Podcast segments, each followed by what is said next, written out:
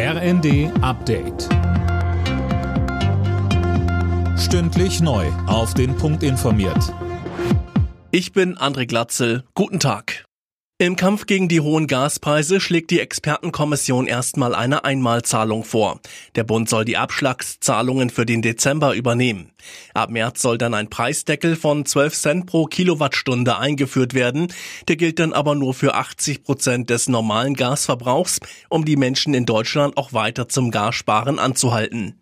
Die Kommissionsvorsitzende Veronika Grimm sagte, wir müssen in Deutschland ungefähr 20 Prozent sparen, um eine angespannte Versorgungslage und eine Gasmangellage im Winter zu vermeiden. Und insofern kombiniert dieser Vorschlag eigentlich in einer guten Weise einerseits das Ziel, die Menschen zu entlasten und auf der anderen Seite das Ziel eben, dass die Menschen Gas einsparen.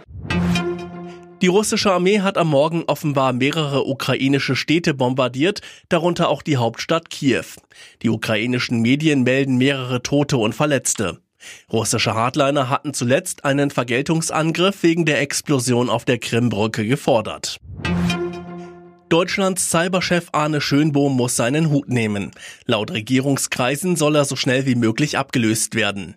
Schönbohm wird damit ein Bericht des ZDF-Satirikers Jan Böhmermann zum Verhängnis, Dirk Justus. Ja, der Präsident des Bundesamtes für Sicherheit in der Informationstechnik nimmt es privat mit der Sicherheit offenbar nicht ganz so genau.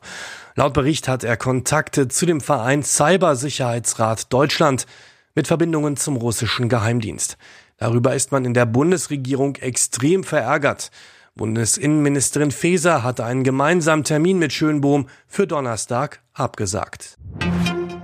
Bauministerin Geiwitz ist für höhere Steuern auf unbebaute Grundstücke.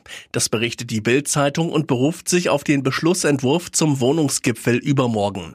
Mit der höheren Besteuerung soll verhindert werden, dass baureife Grundstücke als Spekulationsobjekte dienen. Alle Nachrichten auf rnd.de